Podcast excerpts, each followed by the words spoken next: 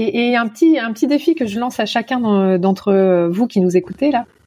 Euh, ce soir ou, plus tard, en fonction du moment dans la journée à laquelle vous nous écoutez, je vous invite à vous brosser les dents avec votre autre main. Donc, si vous êtes droitier, faites-le avec votre main gauche ou inversement. Et, pourquoi je vous invite à faire ça, c'est que plus on, donc vous allez voir que c'est inconfortable. En fait, cette étape-là, de changer d'habitude, c'est inconfortable parce qu'on sort de cette autoroute, on sort de ces huit voies et on fait un petit nouveau euh, chemin, toute une, voilà un, petit chemin de forêt qui est à peine emprunté. Et, plus on va euh, s'amuser, hein, parce qu'il y a aussi le jeu, vous allez voir qu'après la clé d'après il y a la notion de récompense. Plus on va s'amuser à, faire des, dans notre quotidien comme ça des petites euh, euh, propositions différentes, plus on va rendre notre cerveau perméable au changement. Voilà. Eh ben, eh ben, j'invite euh, les auditrices et les auditeurs à, se brosser les dents de manière différente ce soir, et surtout de noter ensuite de, de, nous envoyer ou de m'envoyer en tout cas le nombre de jours où ils sont à l'aise. Moi, je vais commencer à le faire ce soir. je vais voir tu me tiendras au courant. Ouais, je te tiendrai au courant. Euh, ok, parfait, parfait. On, va peut-être euh. lancer une expérience euh, mondiale. Hein, ah, peut-être. Changer, changer le brossage de dents, combien de temps ça prend en moyenne? Bonjour et bienvenue sur IDETER, le podcast des territoires qui osent. Je suis Pierre-Alexandre Evrard, passionné par les territoires et engagé pour l'écologie. L'audace, c'est d'y croire, quoi. En fait, de croire. Euh, en fait, c'est de s'accrocher à ses rêves. En fait, je crois que j'étais vraiment déterminé à, travailler dans ce domaine-là. J'aime bien les gens qui euh, essayent de diffuser de la joie, de, du vivre ensemble, du, euh, de créer quelque chose ensemble, un peu partout là où ils sont. Avec IDETER, je vous propose de rencontrer ensemble des femmes et des hommes qui se mobilisent partout en France pour la transition écologique. C'est parti Bonjour et bienvenue dans ce nouvel épisode. Alors je suis très heureux de vous retrouver pour ce début d'année 2024. Euh, si vous êtes ici à écouter le podcast, c'est que d'une part, vous savez que le réchauffement climatique est une réalité. Et d'autre part, vous en avez vous avez en vous en tout cas cette volonté de changer de cap, de changer les choses. Alors est-ce que comme moi, vous sentez parfois des frottements, des, résistances, des freins entre le je sais, le je veux et le fameux je le fais Il est évident qu'en matière de transition écologique, le savoir n'influence pas toujours nos modes d'agir. Il suffit de regarder euh, pour cela euh, comment les alertes du GIEC par exemple sont prises en compte. Depuis de nombreuses années, nous avons accès aux connaissances scientifiques, néanmoins elles ne sont pas prises en compte dans les politiques publiques. Mais pourquoi? Alors comment on explique cela? Et si nous commencions d'abord par regarder en nous-mêmes, pour tenter de comprendre Et je vous invite à travers cet épisode dans une exploration qui a pour itinéraire le fonctionnement de nos cerveaux. Et pour ce faire, nous avons rendez-vous avec notre guide, Anne-Laure Novion, docteur en biologie, experte en neurosciences et en psychologie cognitive, coach et également enseignante. Bonjour Anne-Laure. Bonjour Pierre-Alexandre. Alors Anne-Laure, tu viens de publier un ouvrage intitulé Accompagner le changement avec les neurosciences, deux pilotes à bord d'un cerveau aux intérêts éditions d'Uno. Alors ce que nous allons aborder dans cet épisode euh, pragmatique et opérationnel, c'est un condensé de ce que tu développes dans le livre. J'invite d'ailleurs les auditrices et les auditeurs qui sont curieux à l'acheter dans leur euh, librairie indépendante, par exemple. Je te propose à travers notre échange, Anne-Laure, qu'on réponde aux, questions un peu suivantes. C'est comment notre cerveau fonctionne, quels sont les tours que nous joue notre cerveau face aux enjeux écologiques notamment? Comment faire euh, un allié pour la transition écologique? Pourquoi ça n'est pas facile de changer? Et quelles sont les pistes un peu d'action individuelle ou collective que tu peux proposer? Alors sachez que cet épisode constitue la première partie d'une série en deux temps. En effet, euh, ce que vous vous apprêtez à écouter est complété par un second épisode avec euh, à mes côtés Nicolas Schmitt, spécialiste du pilotage de la transition écologique et de la conduite du changement, alors Nicolas est maintenant coach, mais il fut par le passé adjoint en charge de la transition écologique euh, de la ville d'Épernay, et son discours rentre pleinement en résonance avec euh, ce que nous allons voir euh, maintenant. Donc après l'écoute de ces prochaines minutes et de cet épisode, vous aurez toutes les cartes en main pour faire de votre cerveau le meilleur allié pour agir dans la transition écologique. Mais avant de commencer cette exploration, Anne-Laure, une habitude dans le podcast, je te laisse te présenter. Qui es-tu? Alors, déjà, un, énorme merci euh, pour cette invitation. je suis ravie de pouvoir échanger avec toi. Euh, je, vais rapidement me présenter. déjà, j'aime bien me présenter en disant que je suis une scientifique hybride. Et j'aime bien me présenter avec ce prénom composé Anne, euh, Anne-Laure. Alors la petite blague que je fais, c'est que il y a une identité en moi qui est Anne et l'autre c'est Laure. Ça fait un peu trouble dissociatif de l'identité quand je raconte ça, mais je vous rassure, aujourd'hui Anne et Laure vont bien. Anne, c'est la scientifique. J'ai d'abord commencé par une carrière de scientifique pour ensuite faire un changement de carrière vers Laure, qui est la professionnelle de l'accompagnement, la coach et la psychologue en devenir. Et quand je dis que je suis une scientifique hybride, c'est que je crée des passerelles entre euh, ma première carrière, donc la biologie, euh, la recherche scientifique, donc les sciences biologiques, et ma seconde carrière, euh, la psychologie et les sciences humaines. Et le fil conducteur, en fait, de carrière entre ces deux identités professionnelles, c'est comprendre le dysfonctionnement humain. J'ai toujours voulu comprendre pourquoi l'humain dysfonctionne et comment faire en sorte qu'il fonctionne mieux. Et c'est ce qui m'a guidée à, faire cette première carrière euh, de biologiste, donc avec un doctorat, un postdoc, des années de recherche euh, en biologie, euh, avec une spécialité en cancérologie pour comprendre pourquoi une cellule, euh, bah, excusez-moi de l'expression, pète les plombs et devient cancéreuse, et comment faire en sorte de la limiter. Sauf qu'à un moment donné, dans cette volonté de comprendre le dysfonctionnement humain pour faire en sorte qu'il fonctionne mieux, j'ai été très limitée derrière mes tubes à essai et mes souris. Malheureusement, c'était mon modèle d'étude à l'époque. Et, et, depuis, je suis devenue végétarienne. Alors je rassure les gens, je mangeais pas les souris hein, à l'époque, mais en, tout cas ça m'a fait, voilà, ça a participé à ma prise de conscience du bien-être animal. Et, et, donc cette limitation de vouloir comprendre le dysfonctionnement humain derrière, euh, enfin dans mon labo, euh, m'a amené à faire une transition de carrière et à aller euh, vers cette donc deuxième identité que j'associe à mon second prénom qui est Laure, pour comprendre le dysfonctionnement humain cette fois-ci plus à un niveau relationnel, euh, émotionnel euh, et collectif, et notamment dans les enjeux de transition. Et donc, je me suis formée au coaching, à la PNL, programmation neurolinguistique. et depuis mon retour en France il y a cinq ans, parce que j'ai vécu une quinzaine d'années au Canada, et depuis mon retour en France dans ma ville natale à Nantes il y a cinq ans, j'ai repris mes études pour être psychologue clinicienne du travail. Donc tout ça fait une identité hybride où je crée des passerelles entre les sciences humaines et les sciences biologiques et, c'est ce qui m'a permis, et après je vais te, laisser la parole, mais c'est ce qui m'a permis de, modéliser l'humain ces dix dernières années euh, pour comprendre dans notamment mes premiers clients et puis moi-même, hein, moi je suis mon premier cobaye, pourquoi dans des enjeux de transition, des enjeux de changement, mais ça peut être des simples changements comme, euh, enfin simples en apparence, comme un déménagement, pourquoi il y a des résistances, pourquoi on freine euh, et, quels sont les, les, éléments qui nous font freiner. Et donc j'ai identifié sept clés qui sont des indicateurs de là où ça coince. Et, donc, une fois qu'on sait là où ça coince, bah, comment faire en sorte de, décoincer le système. Voilà. Mm. Alors, euh, euh, tu, tu, parlais de ton prénom composé, ça tombe bien parce que en tant que Pierre-Alexandre, j'ai un peu le même problème. Euh, moi aussi, ça va, ça y est, les, les deux se, se, sont retrouvés. Euh, Merci Anne-Laure pour euh, pour euh, ces quelques mots sur euh, sur ton parcours. Alors pourquoi le le cerveau quand même te fascine autant? Parce que tu aurais pu explorer peut-être autre chose pour comprendre justement les résistances au changement? Ou pas d'ailleurs? Bah pourquoi voilà Ouais, bah tu vois, dans un premier temps, j'étais au niveau euh, micro, c'est-à-dire que les premières cellules mmh. sont pas les, c'est pas les neurones hein, que j'ai exploré dans un premier temps, c'est vraiment les, les, les bah, tout type de cellules qui euh, se dérégulent et qui, euh, avec ce processus de cancéro. Après, je suis allée vers le cerveau tout simplement parce et donc j'ai replongé dans mes cours en neurosciences là quand, quand j'ai fait mon doctorat, tout simplement parce que euh, bah, c'est le centre euh, de notre intelligence. Et alors, mhm. quand je vais dire ça, il y a peut-être des gens qui vont bondir parce que euh, on découvre de plus en plus qu'il y a d'autres parties de notre corps et notamment le système nerveux entérique, hein, ce fameux, on entend parler du cerveau du ventre, qui intervient aussi beaucoup dans nos relations et dans nos émotions. Il y a énormément de découvertes là qui émergent ces dix dernières années sur les liens entre qu'on appelle le système nerveux entérique donc euh, de nos de notre ventre et euh, les maladies psychiatriques. Donc ça c'est tout un pan de recherche auquel je m'intéresse, mais toujours est-il que le, la centrale qui nous pousse à agir et qui nous met en mouvement, euh, c'est le cerveau. Et, et, donc j'ai voulu euh, creuser davantage ce qui se passe dans cet appareil fantastique qui est, est notre machine cérébrale. Ouais. Et alors, quel est l'état d'esprit qui te qui te caractérise aujourd'hui? Ou qui t'a qui, t'accompagne depuis euh, depuis ces années de recherche?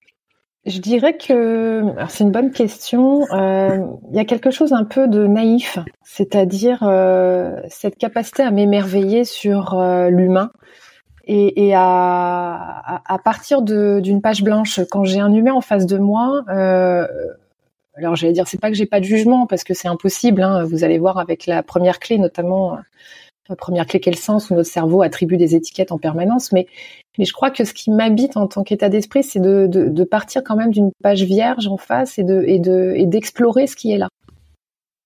Ouais, je sais pas si ça répond à ta question, mais c'est vraiment cette naïveté, cette naïveté enfantine d'observer, d'émerveillement, de, de voilà de, de de comprendre que la, personne que j'ai en face de moi dans toute son identité, dans toute sa, sa fragilité, sa vulnérabilité et ses forces, quoi.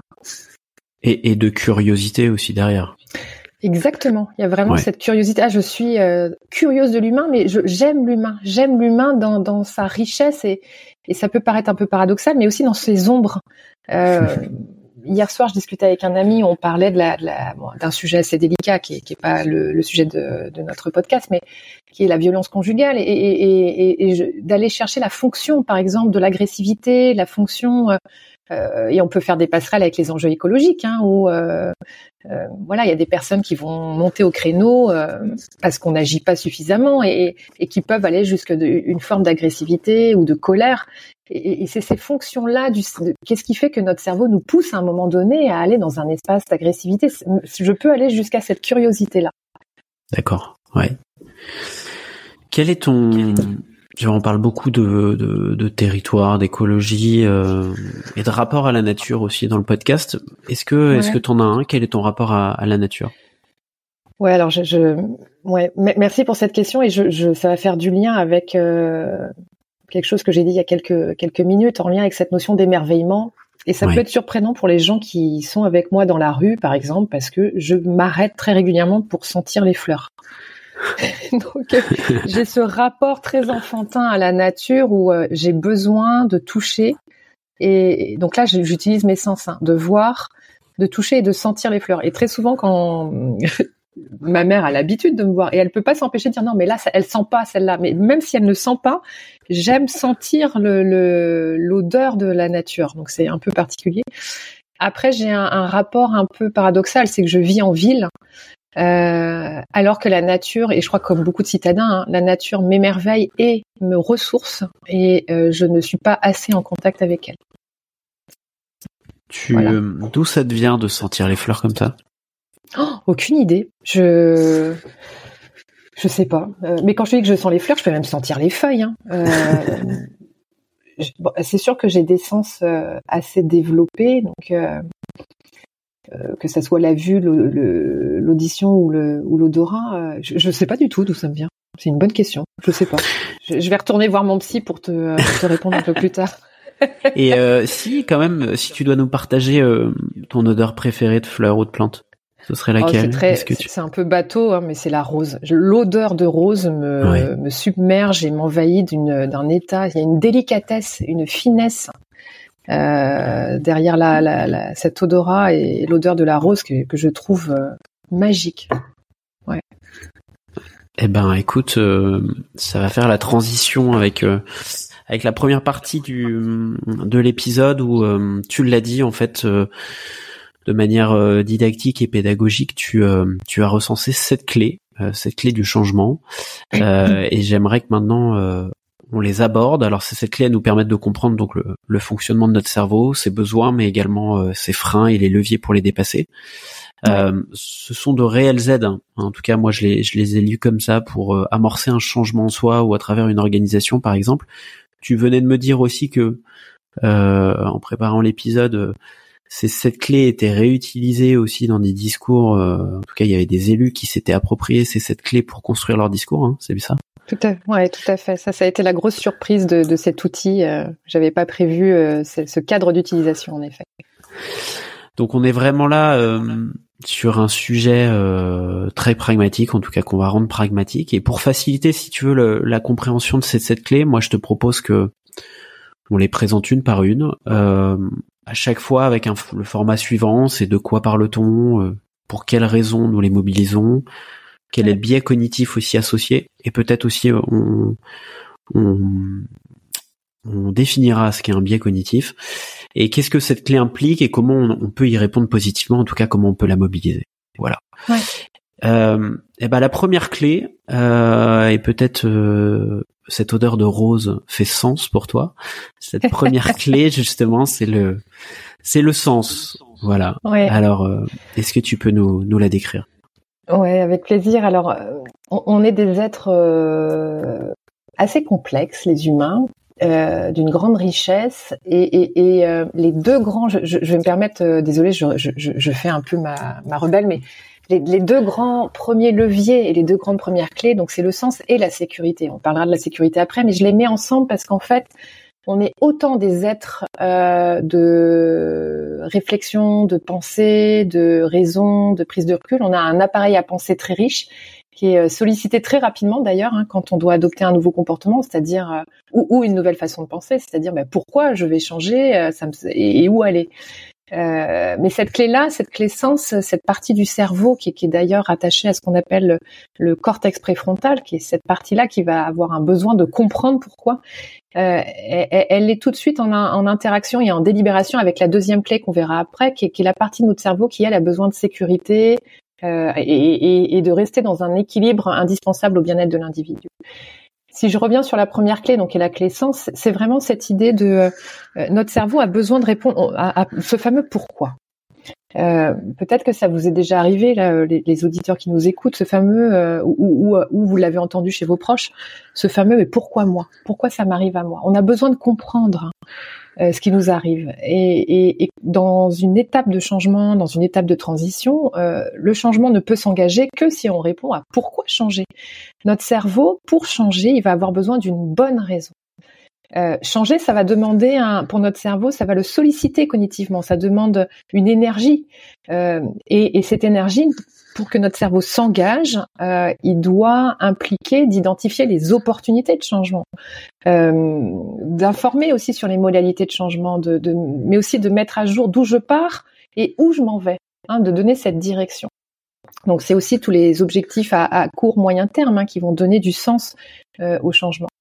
Et, et euh, je le rattache à des. Alors tu m'arrêtes Alexandre hein, si je Pierre Alexandre pardon si tu euh, si je vais trop loin, mais euh, je, je, le rattache à, à, un biais euh, qui est le deux biais d'ailleurs euh, que sont les biais de confirmation et biais d'attribution. Alors rapidement, c'est quoi un biais? Parce que je vais en parler un peu un peu tout au long de ce podcast. Un biais, c'est tout simplement un automatisme que nos cerveaux a mis en place pour lui faciliter la vie. Comme je vous le disais, là, notre cerveau euh, à changer ou passer à l'action va demander un effort cognitif. Euh, et notre cerveau, alors contrairement à ce qu'on peut entendre, c'est pas du tout un fainéant notre cerveau. Hein. Ça, c'est un truc qui me rend un peu dingue quand j'entends ça. Notre cerveau est fainéant, pas du tout. Notre cerveau, c'est un économe. Il économise l'énergie dont il se dispose pour pouvoir s'adapter à ce qui lui arrive. Et comment il fait pour économiser? Euh, Eh ben, il va mettre en place des automatismes, dont les biais. Euh, parce que ah, le mode réflexif, c'est-à-dire penser, euh, quand on pense, ça demande de l'énergie. Et, donc se, mettre en mouvement et penser, ça demande à nouveau, j'insiste sur cette notion de bonne raison. Et c'est en lien donc avec ces deux biais qui sont biais d'attribution et confirmation. Attribution, notre cerveau va étiqueter euh, ce qui l'entoure, que ce soit des personnes, euh, des situations, en fonction de ce qu'il porte. Euh, par exemple, euh, je passe une petite anecdote que je raconte. Euh, quand je suis rentrée à Nantes, ça faisait 20 ans que j'avais pas conduit dans ma ville natale, donc je voilà, Nantes bouge hein, comme toute ville en 20 ans. Et je prends ma voiture et à un moment donné, je passe dans un centre-ville où les passages piétons ne sont pas des passages piétons zébrés comme on a l'habitude de le voir, c'est des, des pas des palais là, mais comment on appelle ça? Des, des pavés. Des pavés, merci, ouais, des petits pavés, ouais, tout à fait. Et je ne savais pas que c'était un passage piéton. Donc moi, j'avance, je vois un piéton qui traverse. Et je me dis, moi, dans ma tête, j'attribue une étiquette. Bah, dis donc, pour qui il se prend, il traverse. j'attribue une étiquette un peu avec un jugement. Et lui, alors, ils en, il faisait beau à ce moment-là, j'avais ma, fenêtre un peu baissée. Et lui, de l'entendre, ouais, espèce de euh, malotru. Enfin, je me suis fait euh, envoyer des noms d'oiseaux. Donc, vous voyez, on attribue des étiquettes au comportement d'autrui. Sans même avoir euh, le contexte. C'est-à-dire qu'en fait, moi, je ne savais pas que c'était, je venais d'arriver à Nantes, je ne savais pas que c'était un passage piéton, et lui ne pouvait pas savoir que je ne savais pas. vous voyez, ça, c'est le biais d'attribution. On va, c'est un automatisme. On attribue des étiquettes en fonction de ce que l'on vit, en fonction de ce que l'on porte. Et, et pourquoi notre oui, au niveau ça, bah vestimentaire, notamment Anne-Laure, euh, enfin, j'imagine ces étiquettes-là. Enfin voilà, euh, quelqu'un qui a un certain look qui est euh, complètement à l'opposé d'une autre, on va tout de suite lui attribuer euh, des, des attributs, en effet, euh, des adjectifs, alors que qu'on n'a même pas été côtoyer cette personne. Quoi. Et on va le rapidement l'étiqueter à une classe sociale, par exemple. Oui, oui, oui. Tout à fait, ouais, ouais, ouais. Euh, et ça, donc c'est vraiment une économie d'énergie de, notre cerveau. Hein. Comme ça, il a la paix et euh, voilà, il peut passer à autre chose. Donc ça peut être un piège, hein, parce qu'on peut poser des jugements de valeur euh, erronés hein, sans hmm. avoir euh, connaissance du contexte. L'autre biais qui est rattaché à ce besoin de, de cohérence, parce que j'ai parlé de sens, mais c'est aussi un besoin de, de, créer de la cohérence dans ce qui nous entoure, c'est le biais de confirmation. Le biais de confirmation, c'est un automatisme que notre cerveau a mis en place, à nouveau pour lui économiser de l'énergie. On va confirmer ce que l'on pense, que l'on croit. Euh, par exemple, si je pense que euh, les élus, alors moi, je, on entend ce qu'on appelle des croyances hein, euh, dans notre environnement. Moi, j'entends par exemple souvent dans mon entourage, les élus ont tous un ego surdimensionné. si c'est une croyance que je porte, eh bien, je vais aller sélectionner des informations. bah tiens, regarde la preuve. Lui, t'as vu comment comment il voilà comment il parle, pour qui il se prend. Notre cerveau va aller sélectionner des informations euh, et les médias jouent énormément là-dessus hein, pour aller confirmer ce que l'on porte, ce que l'on croit. Oui. Voilà pour cette, Sur le, c'est quand tu dis notre cerveau n'est pas fainéant du coup, c'est-à-dire que la, bah, la croyance peut-être en effet, euh, ah on utilise que euh, est maximum 10% de nos capacités. Tu sais, on, on, a beaucoup entendu ça, euh, voilà, et 90% on les, on les utilise pas. Celle-là, elle est infondée. Ouais, ça fait partie des fameux neuromythes. Alors il y a plein de neuromythes hein, comme ça. Euh, neuromythe étant euh, une donnée scientifique qui a émergé euh, parce qu'il y a une partie qui est vraie, mais sa généralisation euh, à outrance bah, est erronée. En fait, on utilise 100% de notre cerveau, c'est-à-dire que toutes les parties de notre cerveau sont utilisées. alors pas en permanence, il y, a, en fonction. Là, en ce moment, nous on utilise le langage particulièrement et l'écoute, euh, mais toutes les parties de notre cerveau sont, sont, sont utilisées. C'est juste la répartition qui va être euh, et, et, cette capacité d'attention qui va être plus ou moins euh, sollicitée en fonction euh, du contexte. Ouais, ouais. Par rapport à cette clé numéro une qui est le sens, pour pour la mobiliser de la meilleure manière possible en nous, euh, ouais. t'inviterais les auditrices et les auditeurs à se poser cette question de, de pourquoi en effet? Pourquoi changer ouais, alors pourquoi changer? Mais euh, je vais aller un peu plus loin. Ça peut aller jusqu'à pourquoi pourquoi? Parce que ce, ce, fameux sens peut à un moment donné être un piège, c'est-à-dire que euh, alors les, les, exemples que je vais donner, euh, Pierre-Alexandre, sont peut-être des exemples qui sortent un peu du, du, du contexte euh, transition écologique, mais en même temps, c'est des exemples de la vie de tous les jours qui peuvent parler à, à, à tout le monde et à tous nos auditeurs. Euh, je, je, pense à, à, un ami euh, un jour qui me parlait euh, de sa rupture qui remontait à 5-6 ans et il avait toujours pas compris pourquoi. Euh, pourquoi elle est partie, pourquoi euh, il n'a pas eu de réponse, il a eu quelques réponses mais qui n'étaient, qui ne donnaient pas de sens, qui ne faisaient pas de sens pour lui. Et à un moment donné, euh, bah, je lui ai posé cette question. Je fais est-ce qu'il est, est-ce qu'il n'est pas le temps de, de... pourquoi pourquoi? C'est-à-dire dans le sens où est-ce qu'il serait pas intéressant à un moment donné de aussi euh, lâcher euh, ce besoin de sens et, et, et d'accepter que peut-être à un moment donné tu n'auras pas euh, réponse à tout et qu'il y a des choses qui ne t'appartiennent pas. Parce que ça peut être un piège, ce, ce, besoin de, de, mettre du sens. C'est-à-dire que ça peut nous empêcher de nous empêcher de passer à autre chose et, d'accepter une situation vécue qui n'est plus là. Oui. Je ne sais pas si c'est clair là ce que. Si si, on, ce que ce que je comprends, c'est que derrière, tu nous as dit il y avait ce fameux billet de confirmation, c'est que cette personne-là, a peut-être pas eu réuni en lui euh, tous les éléments lui permettant de confirmer que euh, la relation était finie. Quoi.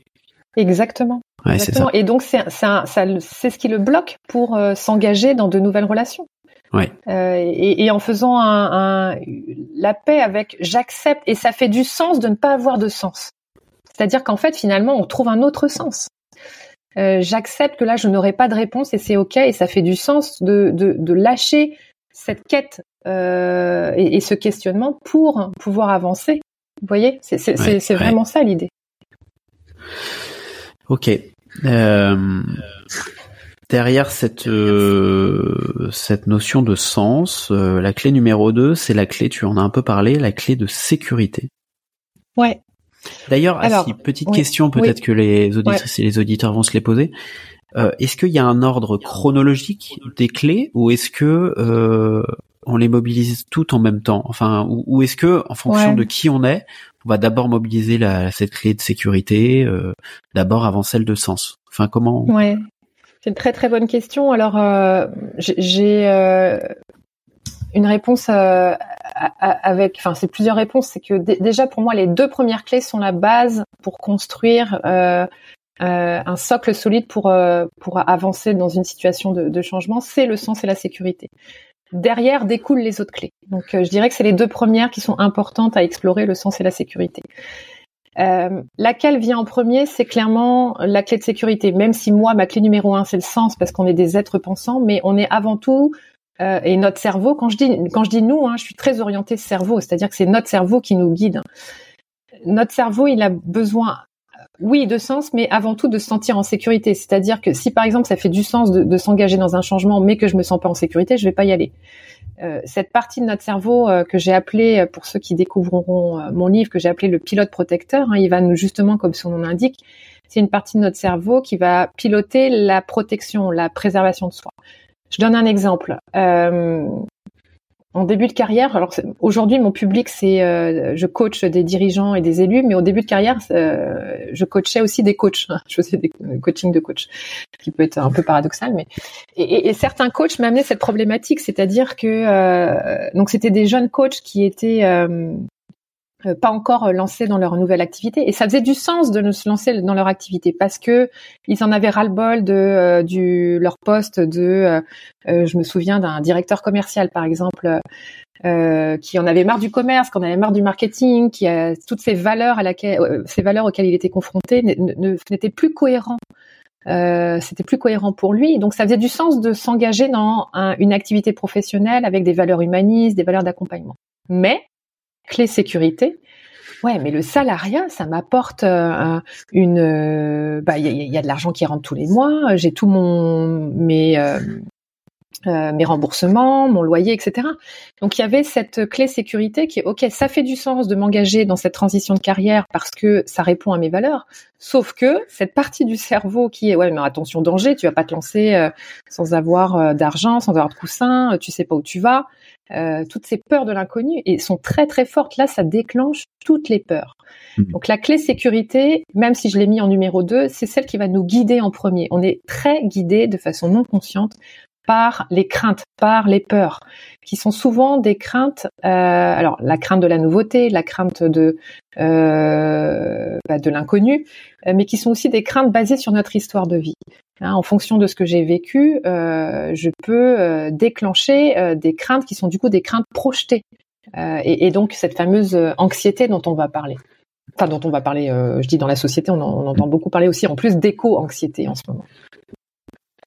Ok, ok, ok, c'est très clair. Alors parlons justement de cette clé numéro 2, la, la sécurité. de quoi parle-t-on, Anne-Laure? Ouais, alors je, je la, c'est un besoin tout simplement de notre cerveau euh, de nous protéger. Euh, contrairement à la clé numéro un qui fait appel à une partie de notre cerveau qui, euh, d'ailleurs, est la partie sans doute la celle qui a évolué euh, le plus tard dans notre euh, histoire euh, de sapiens, hein, euh, nous les, les voilà Ouais. notre histoire d'humanité.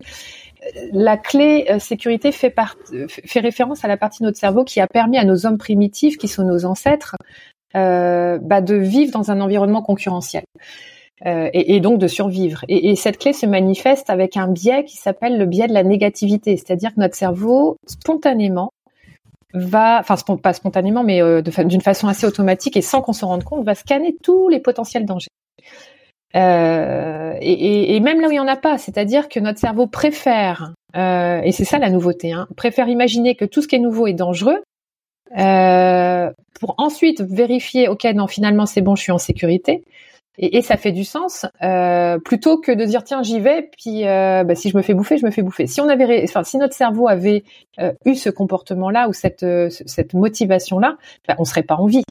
Hein Donc c'est cette partie de notre cerveau qui va d'abord dire attention danger, tout ce qui n'est pas connu, peut être dangereux. Tout ce qui est nouveau peut être dangereux. Donc je vais pas y aller tout de suite. Hein. Je vais euh, d'abord mettre en place un, un, un, périmètre de sécurité pour m'assurer que je suis euh, en, en bah, que je préserve tout simplement mon.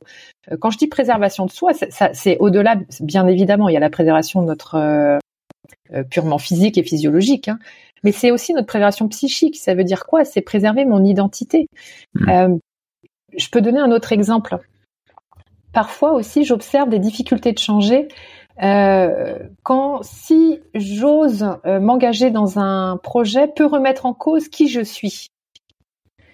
Euh, là, ça peut vraiment venir déclencher cette clé de sécurité parce que remettre en cause qui je suis, c'est un danger pour ce qu'on appelle l'appareil psychique, hein, qui, qui, est toute notre psyché. Euh, je sais pas si c'est clair ou pas, Pierre-Alexandre, ce que je raconte? Oui, oui, oui, oui c'est très clair. Ok, super. Ouais, ok. Donc voilà, ça c'est la clé. Et, et cette clé-là, elle est, elle est le, ce que j'appelle le pilote protecteur. Euh, et, il est premier. C'est lui qui agit en premier pour ensuite nous permettre euh, de passer à l'action. Donc c'est important d'identifier. Oui, vas-y. Ouais, non, ce que tu dis là, je, je le relis directement au, au discours, par exemple, euh, que les écologistes notamment peuvent faire, etc.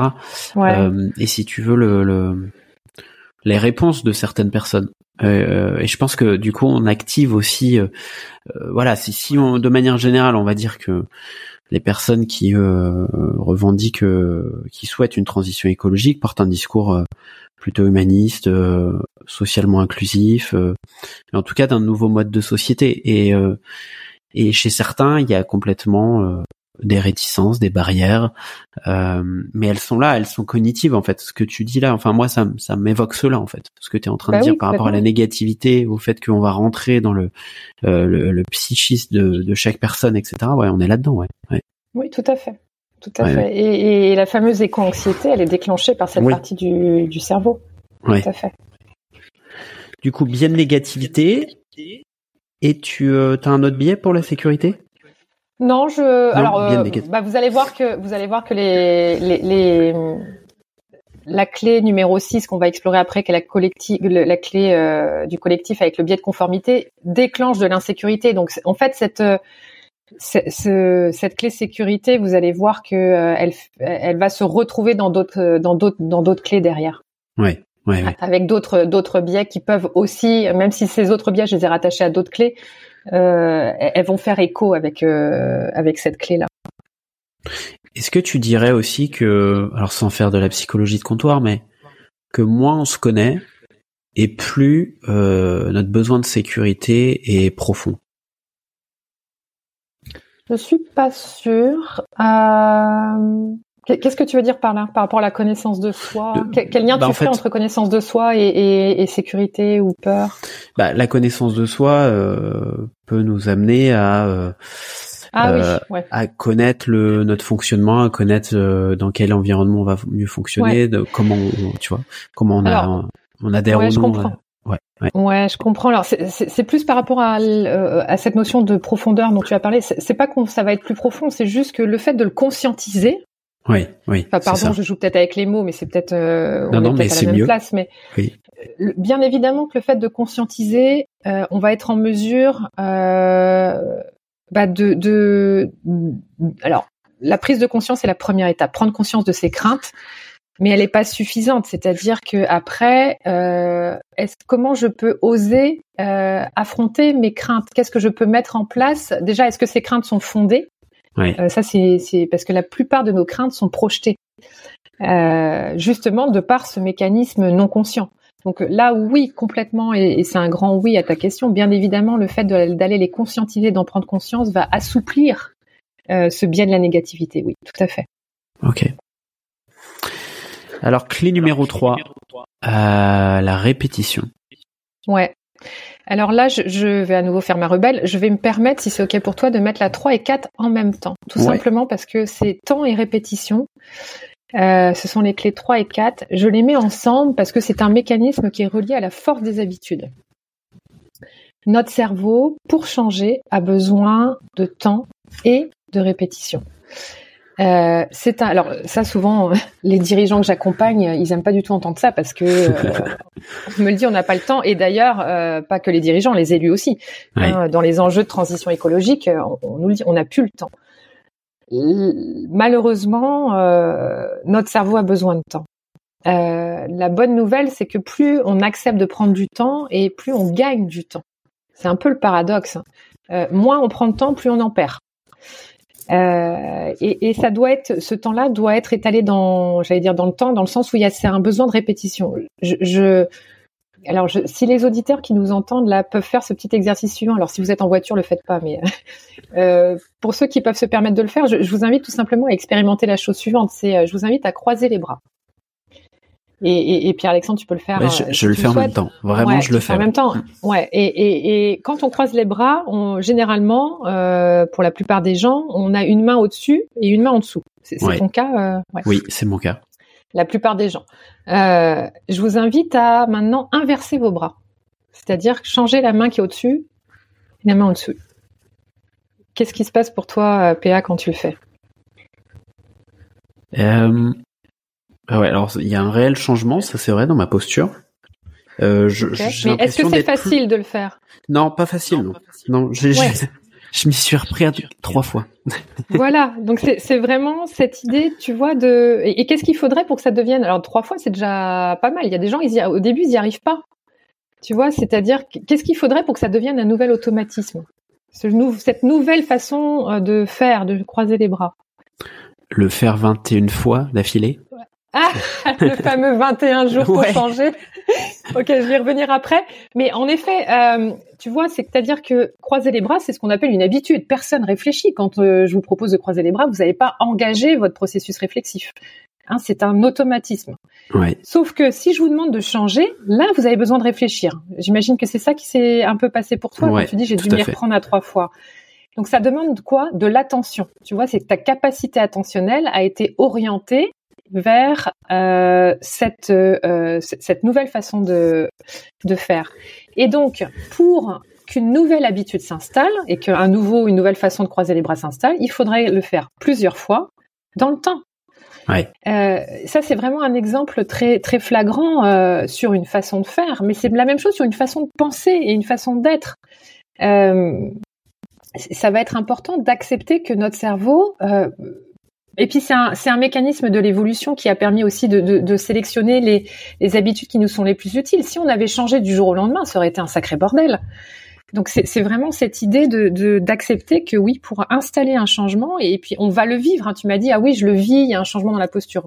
Sauf que pour ça, ça demande du temps et de la répétition. Et alors, le petit coup des 21 jours, si je peux me permettre. c'est, oui, vas-y, vas-y. C'est pour ça que je te tendais la perche. Ouais, en fait, euh, alors on entend aussi, il faut 21 jours pour changer. Ça, c'est un neuromythe. Alors pareil, ça, c'est hallucinant comme les neuromythes ont la vie dure. Toujours, un neuromythe, il y a une partie qui est vraie, mais c'est sa généralisation qui est complètement erronée. La personne, donc c'est un scientifique, c'est un chirurgien en l'occurrence esthétique, qui a publié un article sur Il faut 21 jours pour changer, euh, dans ce contexte suivant. Ce chirurgien euh, faisait des expériences sur euh, combien de temps. Donc c'était un chirurgien esthétique de la face. Il accompagnait des femmes dans des chirurgies esthétiques, mais c'était des pas pas de la chirurgie esthétique pour dans un contexte médical, c'est-à-dire c'était des femmes qui avaient des déformations, qui avaient de la, des, le visage brûlé, dans ce contexte-là. Et il a observé sur un panel de 20 jours des femmes à qui il faisait euh, euh, voilà de, la chirurgie pour euh, améliorer leur, leur visage abîmé que en moyenne, ces 20 femmes, quand elles s'observaient dans un miroir pour accepter leur nouveau visage, ça prenait 21 jours. Mais vous voyez dans le contexte dans lequel mmh. l'expérience a été faite. Donc ça a été mmh. publié euh, et il a mis, euh, voilà, il a fait un titre accrocheur de son article. Et là, il y a eu une généralisation. Ah, il faut 21 jours pour changer. Mais on s'entend que, sorti du contexte de accepter son nouveau visage, euh, est-ce que ça prend 21 jours? Non. Ça prend en fonction de votre histoire de vie, en fonction. Alors, j'ai pas parlé du fameux 0-25 ans, mais on se construit sur euh, nos croyances, notre façon de penser, nos habitudes sur ce 0-25 ans et notamment notre perméabilité au changement, c'est-à-dire notre capacité d'apprivoiser euh, une étape de changement va aussi être euh, euh modulée, façonnée euh, sur notre 0,25 ans. Et donc, en fonction de ces critères-là, est-ce que ça prend 21 jours? Bien sûr que non. Ça peut prendre entre 18 et 300 et quelques jours. Oui, oui, oui. Ok. Neuromythe. Mmh. Il y en a beaucoup. Hein. euh, donc répétition étant clé numéro 3, clé numéro 4, est-ce que tu as des biais euh, associés à ces clés-là? Alors c'est pas forcément un biais, c'est plus un mécanisme scientifique qui s'appelle la force des habitudes. Euh, et c'est un peu en lien avec cet exemple que je vous ai fait vivre qui est de croiser les bras. Et, et c'est la métaphore que je peux vous proposer, c'est euh, imaginez une piste de ski de fond.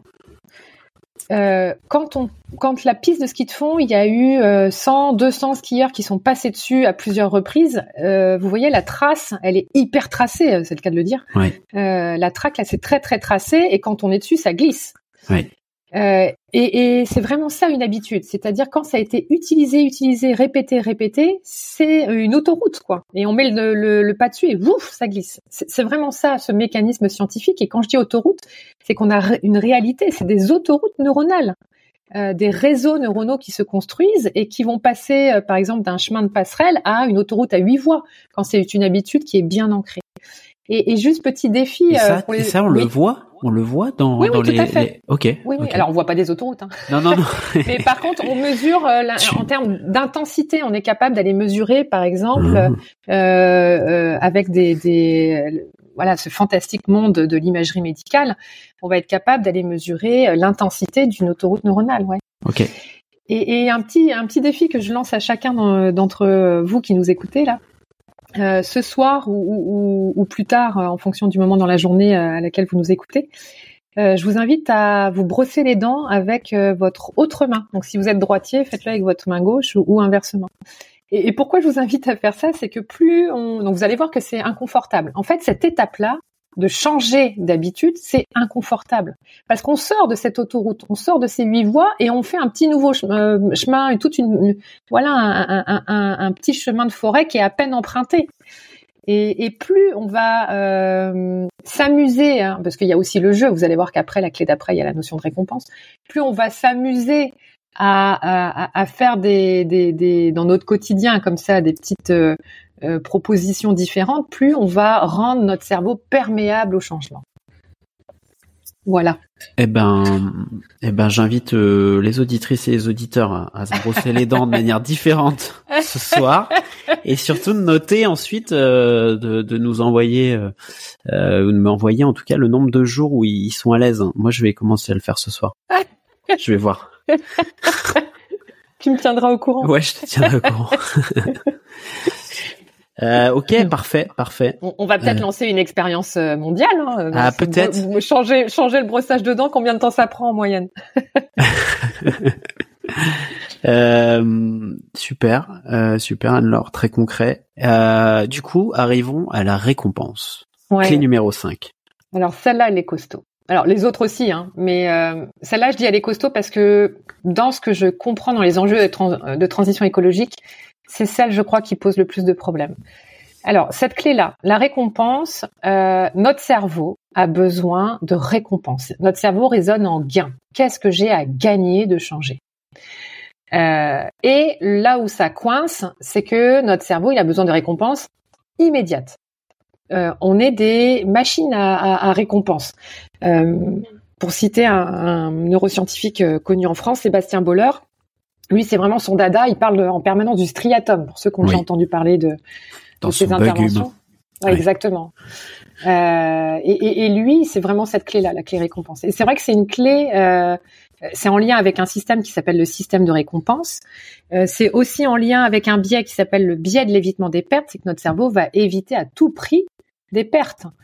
Euh, parce que on va pas s'engager dans un changement si ce que je perds est plus grand que ce que je gagne. Ça ne fait pas, en plus, ça, va être attaché à la clé ça ne fait pas de sens. Mais non seulement ça fait pas de sens si ce que j'ai à perdre est plus grand, mais gain et perte équivalent, je m'engage pas non plus. Parce qu'une perte est plus souffrante qu'un gain pour notre cerveau.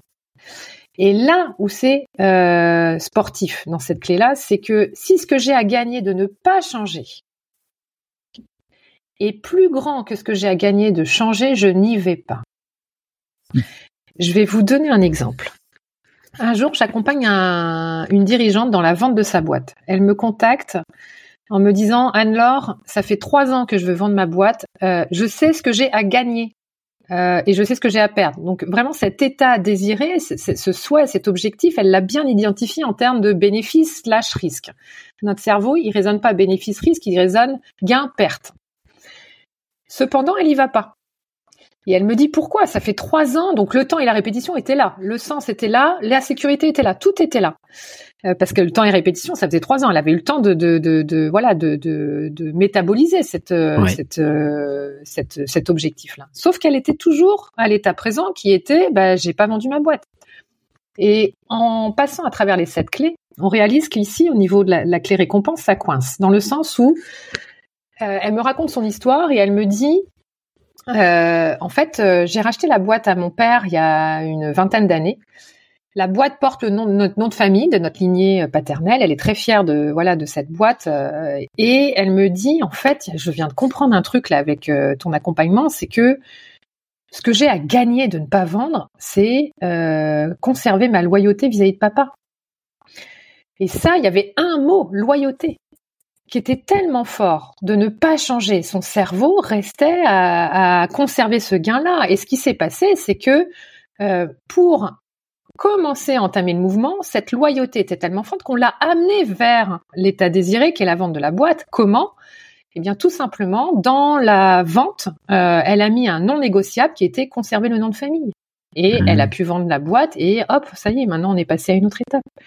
Et pourquoi cette clé-là est, puissante? C'est qu'en fait, la récompense, donc là en l'occurrence de ne pas changer, c'est-à-dire conserver la loyauté euh, vis-à-vis de, mon histoire familiale et, en l'occurrence de son père, là, pour cette dirigeante-là, va dans notre cerveau se manifester par la sécrétion d'une molécule qui est la fameuse dopamine. Attention, neuromythe. La dopamine n'est pas l'hormone du plaisir ou du bonheur comme on l'entend très souvent. À nouveau, neuromythe, il y a une partie qui est vraie. Là où c'est vrai, c'est qu'elle participe bien évidemment au bonheur, au bien-être, euh, à la satisfaction. Mais c'est pas l'hormone qui nous donne cette sensation de satisfaction. Quand on a une sensation de satisfaction, comme par exemple, j'ai hyper soif, récompense de mon cerveau, euh, ça va être cette sensation d'apaiser la soif. Stratégie, ben, je vais boire, je vais chercher un mmh. verre d'eau. Donc la sensation de satisfaction, d'alléger cette euh, et donc d'assouvir sa soif, c'est sécrété par des molécules qu'on appelle les opioïdes endogènes. Euh, les opioïdes endogènes, on entend souvent parler de l'endorphine. Pour les sportifs euh, et les coureurs notamment, vous avez cette sensation de bien-être à un moment donné. Ça, cette sensation de satisfaction, c'est l'endorphine. C'est des opioïdes endogènes. Et d'ailleurs, c'est un enjeu majeur en santé parce qu'il y a ce qu'on appelle les opiacés, qui sont des opioïdes exogènes comme la morphine, la codéine ou aux États-Unis le fentanyl, qui créent des dépendances. Dépendance parce qu'on est en permanence en recherche de cette sensation de satisfaction. Et là où la dopamine intervient, c'est que cette sensation de satisfaction, elle intervient, c'est une des composantes du système de récompense. L'autre composante, c'est la motivation qui va nous permettre de passer à l'action pour aller chercher cette récompense. Et ça, cette hormone de la motivation et de l'anticipation, c'est la fameuse dopamine. Notre cerveau va anticiper la récompense et va nous, nous engager à passer à l'action pour aller chercher la récompense. Et si la récompense, c'est de conserver un état, comme je ne change pas, je vends pas ma boîte parce que ma dopamine est sécrétée à l'idée de conserver la loyauté, je vais pas changer. Ok, hyper intéressant. Euh, et hyper puissant. C'est un mécanisme. Ouais, ouais, c'est un mécanisme hyper puissant. Euh, deux choses. La première, ça me fait penser à dans la prise de décision, tu sais, ces fameux tableaux euh, plus moins. Ouais, tout à fait. Alors, euh, je sais pas si c'est à ce niveau-là que. C'est tout à fait à ce niveau-là. Ouais, c'est à ce niveau-là, ok. Et, et, et, juste pour rebondir sur ce que tu amènes, dans mon livre, un, alors chaque clé va être attachée à ce que j'appelle des protocoles. Ça, c'est la scientifique en moi, où je propose des euh, exercices, des mises en pratique pour aller euh, bah, assouplir ces clés-là ou en tout cas en faire des leviers. Par rapport à ce que tu amènes le plus-moins, j'ai créé un exercice qui s'appelle la bascule des gains. Euh, C'est un exercice qu'on peut retrouver sous d'autres formes, bénéfice-risque, hein, ou plus-moins, comme tu dis. Sauf que ce plus-moins, je le, je le raisonne en tant que gain versus perte, euh, plus-moins de l'état désiré, de l'objectif, mais plus-moins de l'état présent de ce que j'ai à ne pas changer. Et c'est ça qui fait une différence. C'est de mettre à jour ce que j'ai à gagner de, de ne pas changer. Ouais, parce que ce que tu nous dis bien, c'est que euh, la, la, phrase tout à l'heure, si les gains sont au même niveau que les pertes, on va pas s'engager. Ça sert pas. On n'y va pas. Tout à fait. Ouais. Par contre, si les gains sont plus importants que les pertes, de changer ou de pas changer? Ouais, ouais de, non, si, les, si les, le résultat, en fait, les gains vont être plus importants que les pertes, on, on change quand même Ou qu'est-ce qui fait qu'il y a encore de la... ouais, on va changer. On, on, change si les gains attendus oui. sont plus grands que les gains présents. oui, ok. Ça va? C'est la projection des gains. Ouais. ouais. Et, et plus grand que les pertes attendues, bien évidemment. Ouais. Et c'est ça aussi qui crée un enjeu quand je vous dis que je crois que c'est une des clés essentielles dans la transition écologique. Parce que ça fait du sens maintenant de changer. On, est tous au courant qu'il faut. Hein. Euh, le sens, euh, on le remet même pas en question. Euh, bon, il peut y avoir des enjeux de sécurité, euh, mais mais le, le et, et, des enjeux de temps parce qu'on n'a pas le temps. Mais là aussi où il y a un enjeu au niveau de la récompense, c'est que notre cerveau, l'idée de d'engager un changement pour dans 30 ans, mais notre cerveau, c'est pas ok pour lui. Il, c'est qu'est-ce que j'ai, qu'est-ce que je vais gagner maintenant là? Et c'est pour ça que c'est important de, d'avoir, de, faire les fameuses petits pas. Qu'est-ce que j'ai à gagner maintenant? Euh, Et, c'est ça que quand j'accompagne les élus et quand euh, je te disais avant qu'on s'engage là dans l'enregistrement et qu'on prépare le podcast, que je te disais ce qui est génial avec les sept clés que j'avais pas anticipé, c'est que les élus s'en servent comme outil pour préparer un discours et notamment cette clé récompense, c'est d'aller dans leur discours, euh, quand ils engagent un projet, euh, euh, je pense à des projets de végétalisation là de certains élus que j'accompagne, ou des projets alors avec des sujets très complexes comme l'éolienne ou le, les, les, panneaux photovoltaïques. Là, c'est qu'est-ce que les citoyens ont à gagner, mais pas pas dans 20 ans, maintenant. Oui, dans. Ça, c'est dans l'immédiat. Et notre cerveau, c'est euh, une bestiole à récompense. Hein. Il a besoin de savoir, ok, mais ça va me servir à quoi? Pourquoi je m'engagerais si c'est très individualiste hein? Oui, oui, oui. Euh, et, et, l'exemple qui me vient, c'est euh, l'incitation à acheter des vélos électriques ou des vélos mécaniques avec ces fameuses subventions qu'il y a un peu partout maintenant depuis que le Covid est passé d'ailleurs. Exactement. Mais oui, oui. Ouais. Et, tu vois, c'est un, un, un, bon exemple que tu donnes. Moi, j'ai encore de la difficulté. Alors, je suis euh, vraiment loin d'être exemplaire dans les enjeux de transition écologique, mais je suis même si je suis très engagée dedans en tant, en tant que professionnelle euh, pour accompagner les élus, mais en tant que citoyenne, euh, quand tu cites le vélo, moi j'ai encore un peu honte, mais je m'y suis pas encore mise. Pourquoi? Parce que ce que j'ai à gagner est pas assez fort. Ce que j'ai à gagner pour le moment de, de conserver euh, ma voiture, par exemple hier soir, euh, de prendre la voiture, bah, c'est il pleut, il fait froid, euh, je suis beaucoup mieux dans ma voiture que sur un vélo. Tu vois et, et, et c'est vrai que voilà, c'est qu'est-ce que j'ai à, gagner. Donc il va y avoir. Alors heureusement, après on va parler d'un autre levier qui est le levier collectif. Où petit à petit, il va y avoir des normes incitatives qui vont faire en sorte qu'à plusieurs, ça va être plus facile de changer. Voilà, j'anticipe sur la clé d'après. eh ben non, mais allons-y. Euh, clé numéro 6, le, le, le, collectif. Ouais, c'est une chouette clé ça, parce que c'est le fameux euh, vivre ensemble. Alors c'est mm. certains me diront ouais, c'est une clé, t'es un peu utopique, c'est un peu bisounours. Euh, euh, oui et non. Euh, c'est-à-dire que euh, là, là où je vais dire non, c'est que nous sommes des êtres sociaux. Oui. Notre cerveau est avant tout un, un, se construit en interaction avec les autres. Le tout petit, pour se construire, il a besoin des autres. Et à l'âge adulte, on a besoin de liens un des pires poisons pour l'humain, c'est l'isolement. Alors, euh, souvent en entreprise, je, propose ces trois poisons pour l'entreprise l'isolement, l'ennui et les peurs. Euh, et l'isolement, c'est vraiment cette idée que euh, notre cerveau, la façon dont il, dont il fonctionne, c'est, je vous remets à nouveau dans les souliers de nos hommes primitifs qui sont, petite parenthèse, qui sont nos ancêtres d'hier, dans le sens où nos sociétés, elles ont évolué à un rythme effréné.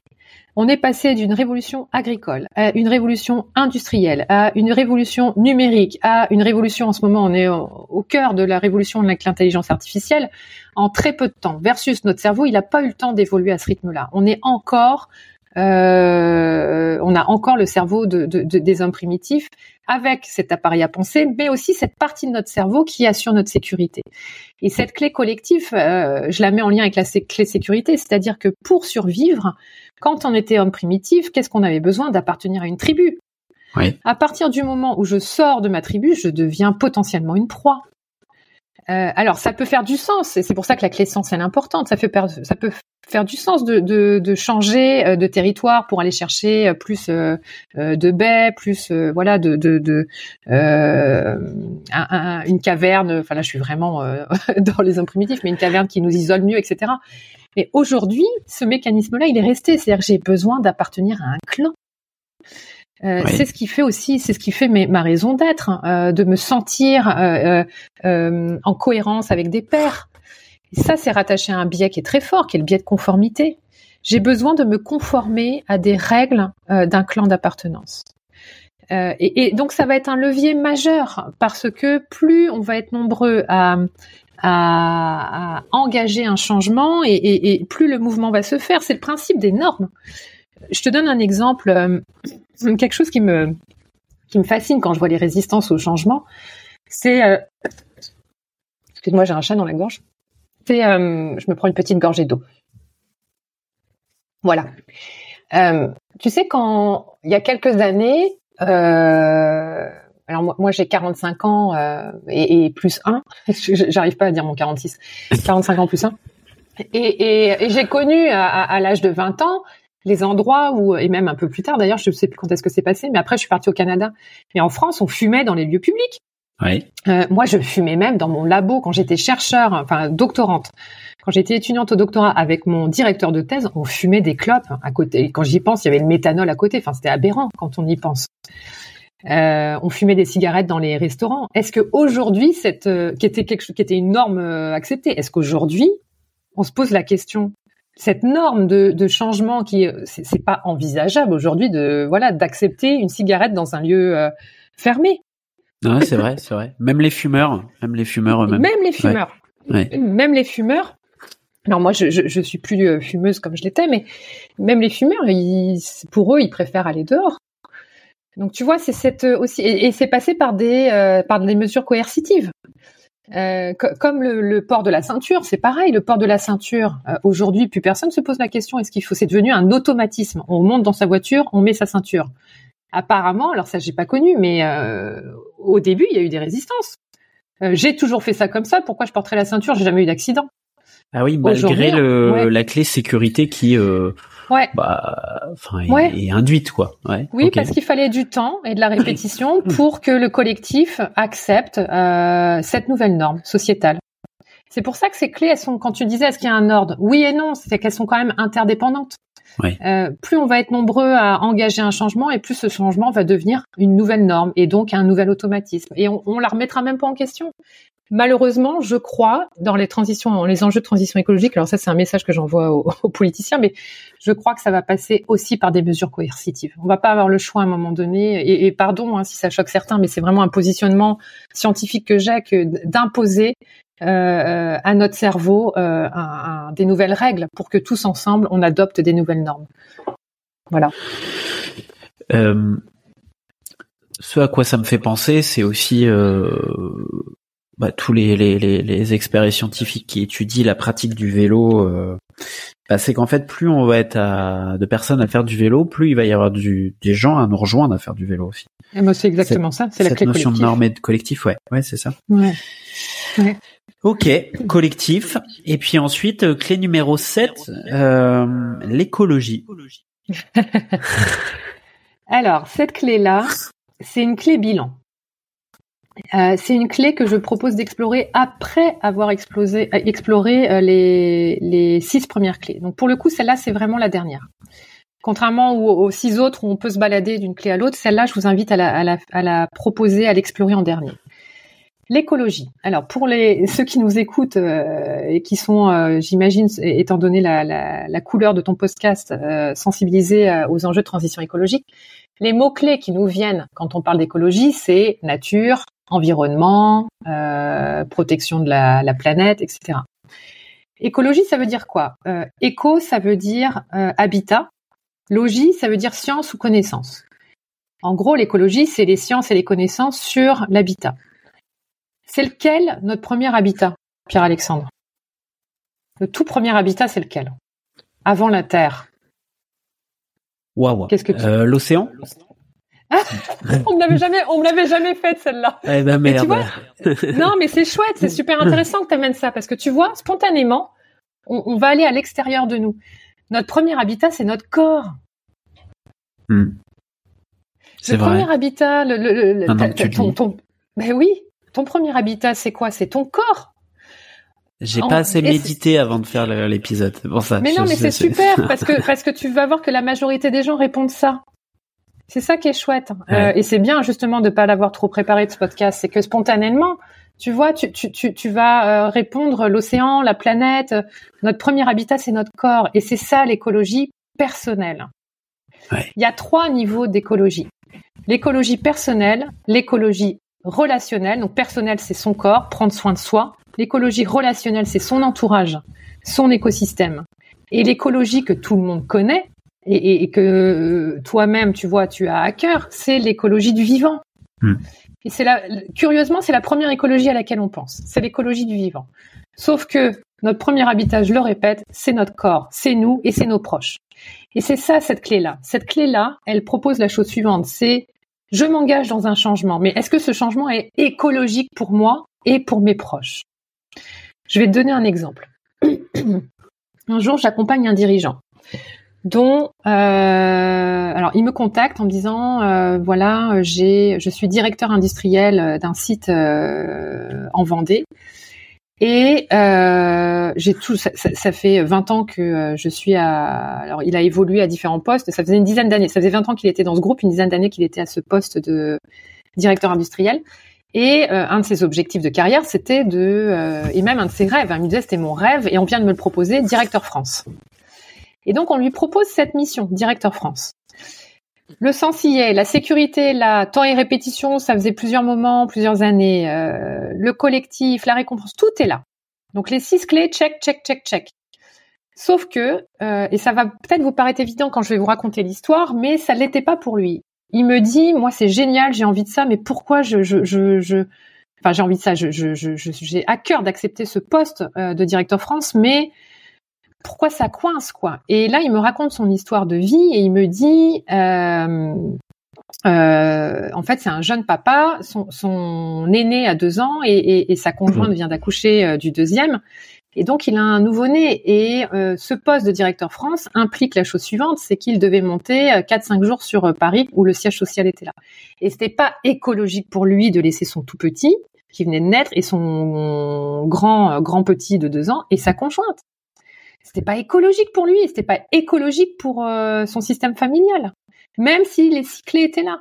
Oui. Et donc, euh, ce qui s'est passé, c'est de mettre à jour l'écologie et d'en discuter avec sa conjointe et d'en discuter avec la DRH du groupe a permis de mettre en place la chose suivante. C'est OK pour monter deux à trois jours euh, sur Paris au siège social et le reste euh, de rester euh, sur son alors, parce qu'en fait le il, était directeur France et on lui demandait de rester aussi directeur industriel de son site donc euh, c'était ok de, de monter euh, deux trois jours par semaine et de rester euh, sur son site le reste du temps ça c'est devenu écologique et là il a pu engager un changement accepter le poste à condition d'avoir exploré cette écologie Ok.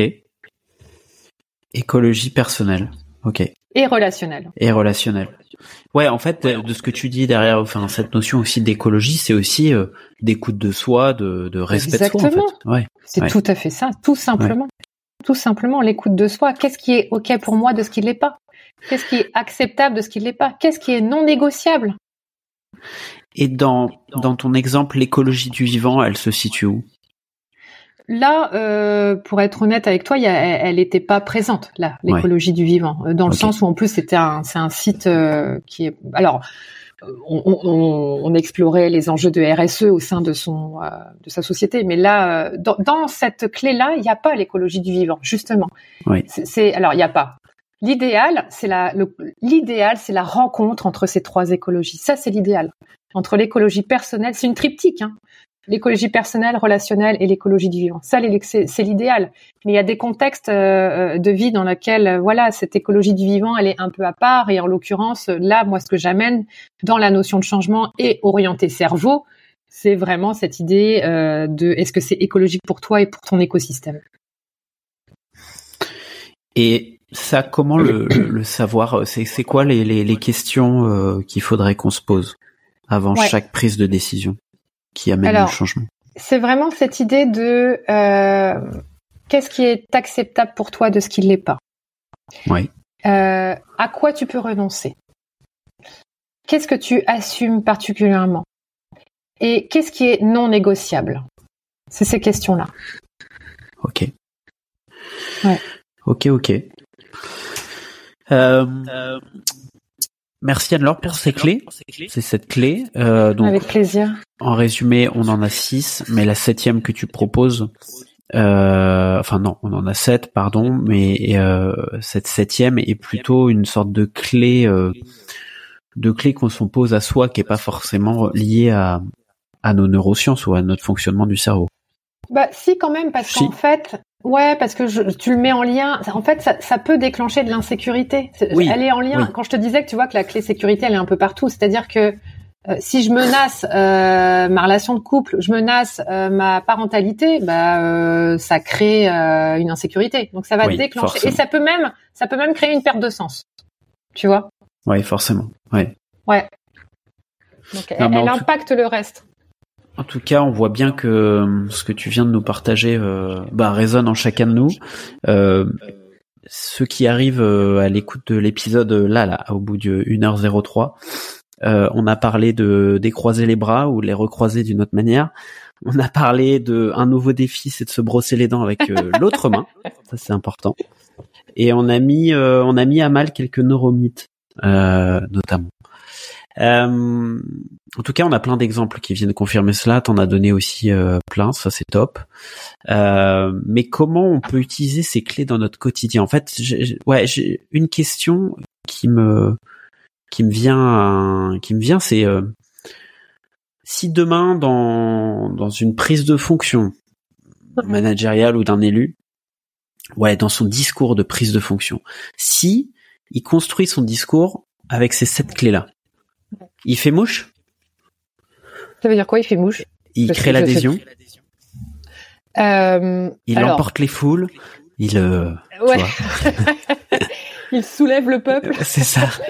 euh, alors, peut-être pas immédiatement. C'est-à-dire que c'est naturel, et, ça aussi c'est important que les, les, les décideurs l'entendent, c'est naturel de résister au changement en face. C'est-à-dire que naturellement, notre cerveau, il va parce qu'il y a ce pilote protecteur, changer égale danger. Donc il va pas faire mouche immédiatement. Cependant, il assouplit toutes ces résistances. Et le message va être beaucoup plus facile à être euh, perçu, entendu, reçu de la part des interlocuteurs. C'est vraiment euh, des clés qui vont permettre d'assouplir ce, cette réticence naturelle que notre cerveau a face à des à s'engager dans des étapes de changement. C'est plus ça, tu vois. Euh, et, donc ça va faciliter en fait, ça va faciliter la communication. Quand on, un élu va imposer, euh, souvent les élus que je coach là, ils sont dans mais je veux convaincre. Euh, et quand on m'amène, je, pense à un, élu que j'accompagne où il veut porter un projet voilà de implanter une énergie verte au sein de son territoire, sauf qu'il y a un maire de son euh, sa collectivité qui est opposé, euh, tout simplement parce que ce maire-là est en fin de carrière, en fin de fonction, euh, que ses citoyens à lui sont opposés et, qu'il et que lui pourtant il est pour, mais il dit la chose suivante moi je suis en fin de carrière, j'ai envie de terminer mon mandat en paix. Hmm. Et euh, pourquoi je t'amène cet exemple-là? C'est que cet élu-là, euh, il y a toute une partie qui lui appartient pas et qui et donc c'est d'accepter aussi qu'il y a une réticence sur laquelle j'ai pas de pouvoir d'agir, qui est ce maire-là. C'est, ce sera plus fort que tout pour lui là de, même s'il est ok avec cette énergie renouvelable, de toute façon, il veut terminer son mandat en paix et avoir la paix avec ses citoyens. Et, et, donc il y a toute une partie qui lui appartient pas. Donc c'est aussi comment je peux accepter que de toute façon c'est naturel en face, qu'il y a des réticences. Par contre, le fait d'inclure ces sept clés dans mon discours va fragiliser euh, ces réticences et, et, et va permettre d'entamer un discours plutôt que de dire euh, t'as tort, euh, t'es qu'un, pardon, euh, j'allais dire t'es qu'un vieux con. Alors, euh, j'ose espérer qu'on n'ira pas jusque là, mais, mais ça peut arriver. Quand je parlais d'agressivité, ça peut, on peut monter au créneau par moment. Mais plutôt que de lui dire, mais euh, prends, prends tes responsabilités, ose affronter tes citoyens, ça, le, le, le maire en question voudra pas l'entendre.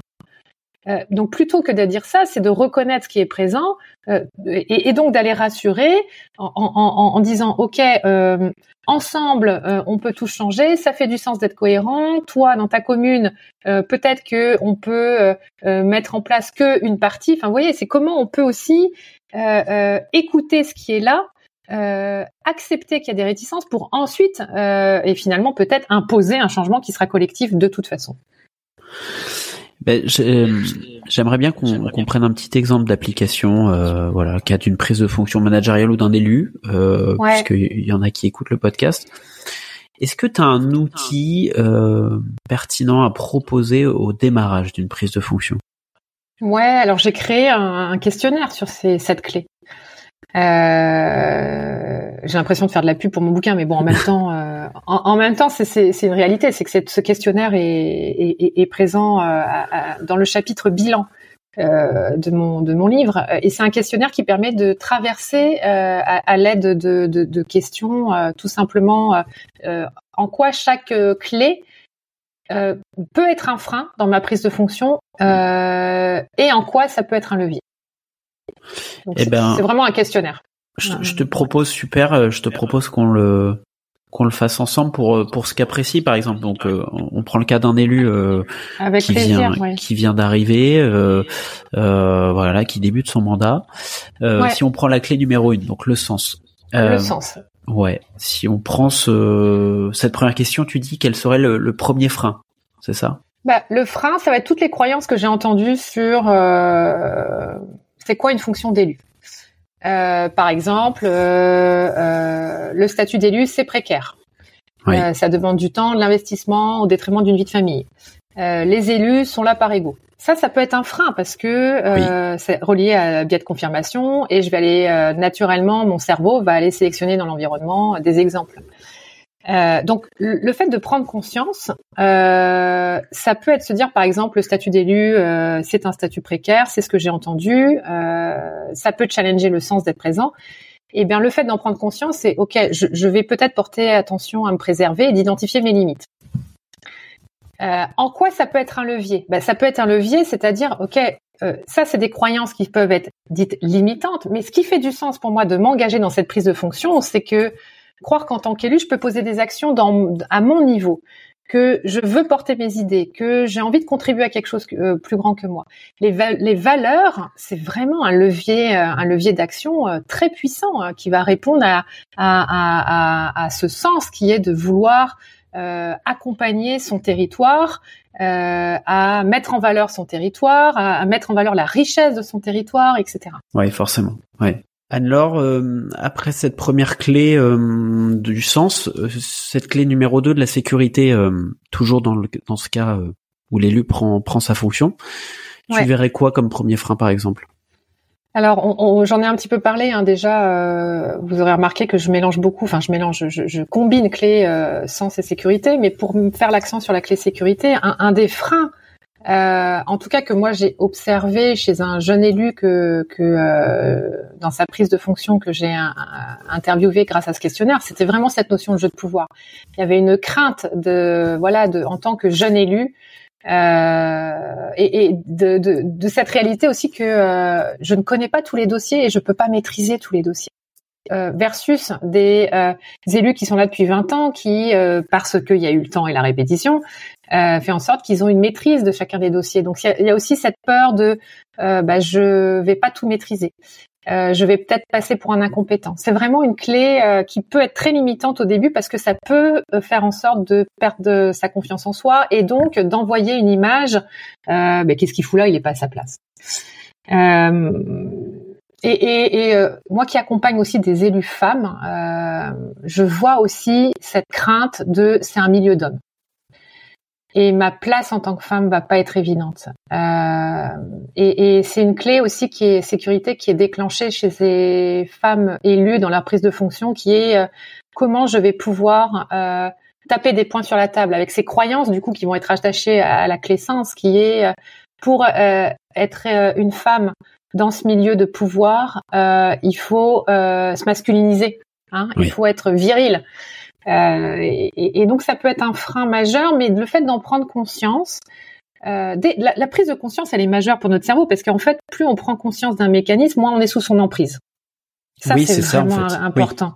Avec tout ce que tu amènes, c'est ça en fait. Ouais, la prise de conscience euh, diminue ce, la présence du mécanisme. Ouais en fait, diminue, euh, c'est vraiment cette idée, et je me permets de répéter, pardon, cette phrase-là, plus on prend conscience, moins on est sous l'emprise de nos automatismes, sous l'emprise de nos peurs, hmm. sous l'emprise de nos biais. Euh, et donc, plus on en est conscience, plus on reprend son pouvoir d'agir. En fait, c'est vraiment ça l'idée.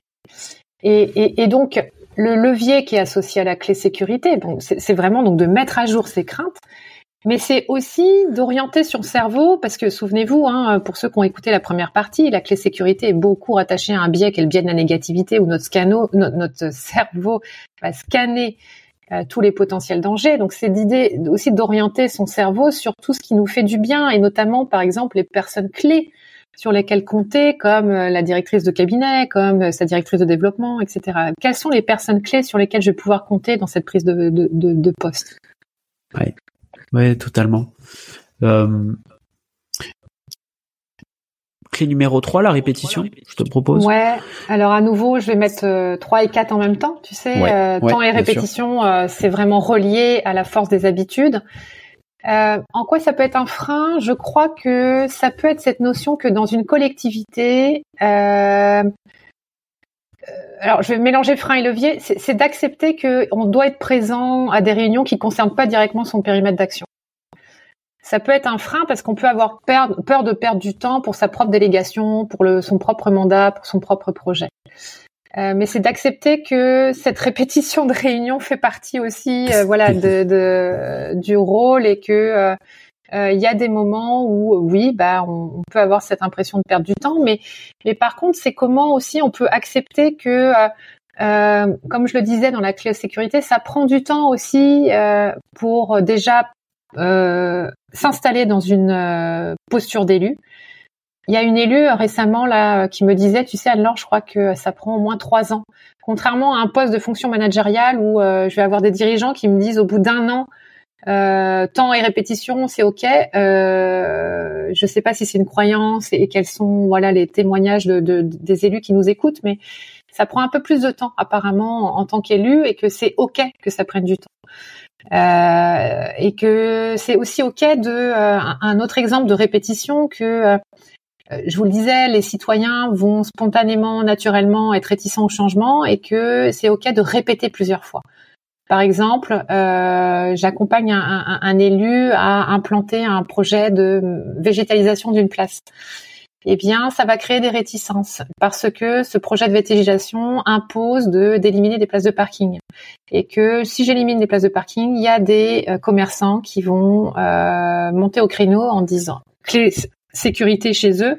Euh, ben attendez, mais là, place de parking, je vais avoir moins de clients. Oui. Et, et, et donc d'accepter que ça prend du temps aussi et de les rencontrer à plusieurs reprises. Et oui, vous allez devoir rencontrer les citoyens à plusieurs reprises pour répéter en quoi ça donne du sens et en quoi non, vous n'allez pas perdre de clientèle. Au contraire, parce que, euh, euh, par exemple, et puis c'est un peu un, très paradoxal, mais on va mettre euh, une boîte au centre de la, un relais, un point relais pour que les euh, piétons viennent chercher leur colis, point relais, au centre de cette place-là, et ça va vous créer une nouvelle clientèle que peut-être vous auriez pas. Vous voyez, c'est le genre d'exemple qu'on peut euh, proposer, qui sont des exemples totalement euh, réalistes et qu'on peut mettre en place pour aller apaiser, là en l'occurrence, sans sécurité, temps et répétition. Oui, complètement.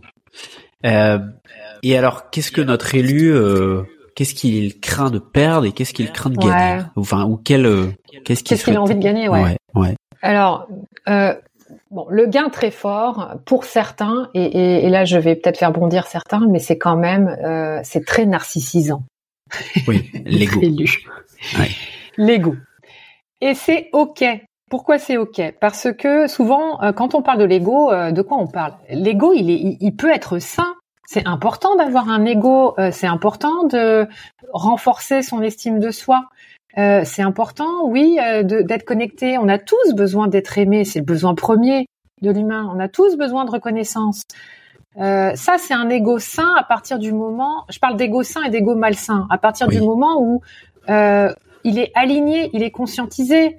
Il y a des élus qui aiment être dans la lumière qui aiment être écoutés. Moi, je sais que j'aime être. Euh, voilà, hier soir, j'ai fait euh, ma conférence de lancement de livre à Nantes. Eh bien, euh, ma récompense, c'était que d'avoir ce. La salle était comble et ça fait du bien. Et oui, c'est narcissisant. Là où c'est pas ok chez certains élus, c'est et, quand je dis c'est certains élus, c'est vrai pour d'autres humains.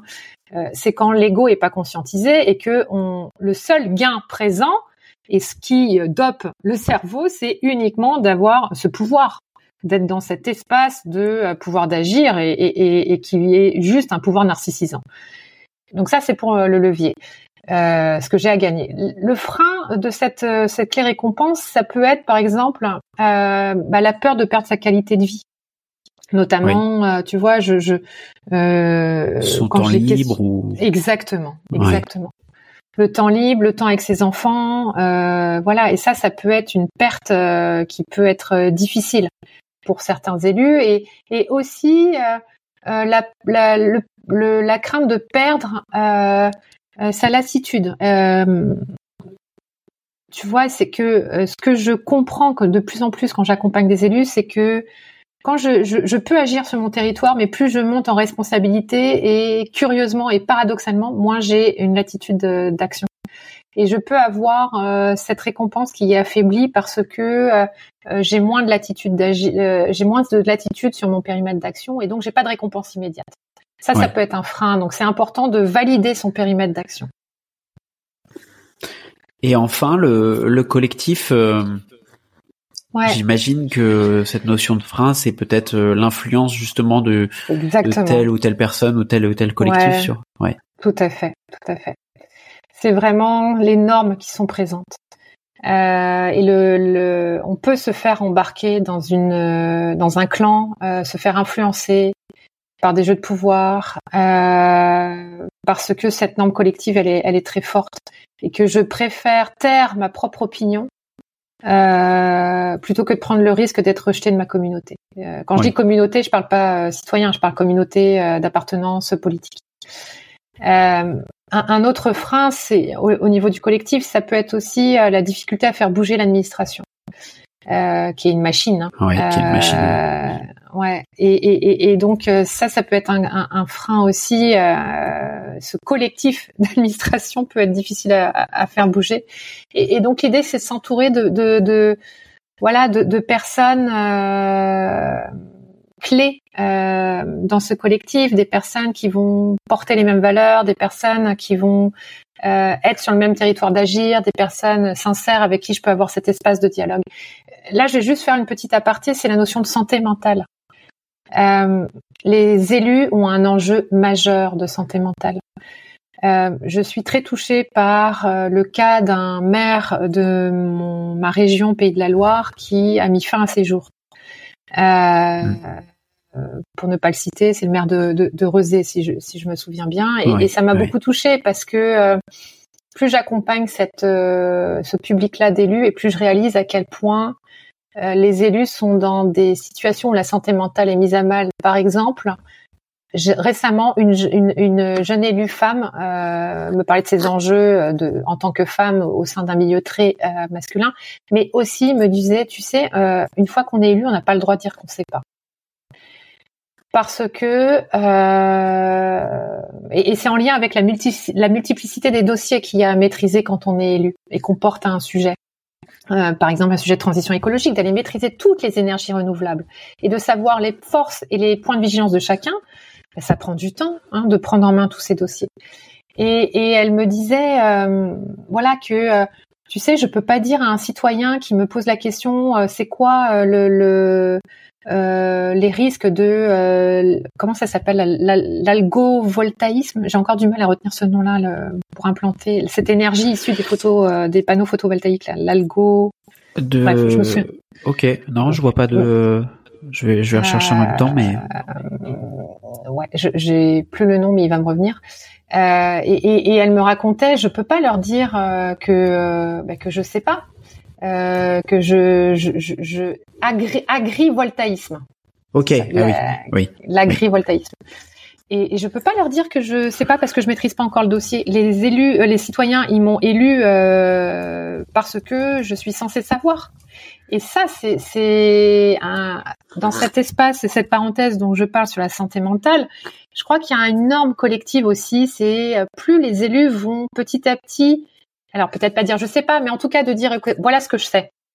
Euh, voilà ce qui est important pour notre territoire. Par contre, euh, ça, je le maîtrise pas encore, mais je vais aller me renseigner, d'avoir cette vulnérabilité face à, à, je suis pas dans la toute puissance et je crois que ça va être important pour ce levier collectif que les élus, petit à petit, important pour leur santé mentale et pour notre société d'aller dans cet espace d'exemplarité qui est je ne sais pas tout et je n'ai pas la toute puissance.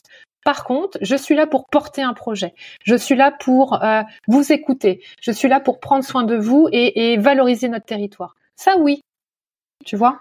Ouais, ouais, mais complètement. Et en fait, c'est un peu la, la, la, contradiction où on demande à, nos élus d'être, euh, de savoir, de, de, répondre, en tout cas de, ouais, de répondre à toutes les questions euh, qu'on va leur poser. Euh, mais en même temps, on leur reproche d'être trop sachants, tu vois, parfois. Exactement. Parce que parce qu'on sent bien que c'est pas naturel. Enfin, on peut pas tous être sachants sur n'importe quel sujet euh, traverser que la société traverse, quoi. Ouais, tout à fait. Et en première tête, le président de la République quand on l'interroge sur différents sujets et et que bah ouais ouais c'est sûr. Mais il y a du chemin à parcourir parce que je je sais pas quand est-ce que notre président de la République un jour pourra dire bah écoutez non sur ce sujet-là non désolé c'est plutôt mon ministre en charge euh, voilà je ne sais pas et je trouverais ça exemplaire de dire ça, je ne sais pas, ou ça, je me suis trompé et j'ai fait une erreur. Alors euh, certains commencent à bouger, hein. reconnaître aussi que euh, oui, ça, on y a cru et on s'est planté. Mais purée, c'est l'erreur fait partie de. Pardon, hein, je m'engage. Là, pour, le coup, c'est vraiment un, engagement limite militant, mais militant en tant que euh, en tant que scientifique et, et, de lecture de ce fonctionnement du cerveau, qui est euh, notre cerveau fonctionne par essai-erreur. Oui. Euh, alors certes, ils ont des responsabilités et, et ils portent des projets pour lesquels on les a élus. Euh, mais s'il y avait cet espace d'authenticité et de dire, moi je crois en ça, j'ai voulu mettre ce projet en place, par contre ça ça a fonctionné, mais ça ça n'a pas fonctionné, et voilà ce qu'on en a appris, ce serait génial. Ah, c'est clair. Le droit à l'erreur. Le droit à l'erreur. Le droit à dire je ne sais pas et le droit à dire je me suis planté. Purée que ça ferait du bien quoi. Moi je milite pour ça. Bah, quand tu évoques ça, ça me fait penser à la suite de Fukushima, euh, les dirigeants de industriels justement de des centrales nucléaires euh, qui étaient euh, devant le des représentants du peuple et qui étaient à dire alors pas chinois, japonaise pardon, euh, j'ai dit chinois je crois, euh, qui étaient à, à, faire leur mea culpa devant tout le monde. Ça, ça m'avait, mais avec de la dignité, du respect, etc. Mais c'était une image qui était euh, frappante et je me dis jamais nous dans nos sociétés, enfin en tout cas en France ou européenne, on, on le verra ça. Alors on, on l'a vu récemment avec un élu qui s'est excusé euh, euh, d'avoir menti. après l'affaire, c'est que c'est important que ça soit fait de façon authentique et pas de façon politique. Quoi. Tu veux dire le l'ancien le, ministre des Finances? Exactement. Oui, on va pas nommer son nom. Ouais, euh, écoute euh, Anne-Laure, merci, euh, merci beaucoup. Après, il y avait cette notion d'écologie, mais comme tu le disais, c'était plutôt la notion d'écologie.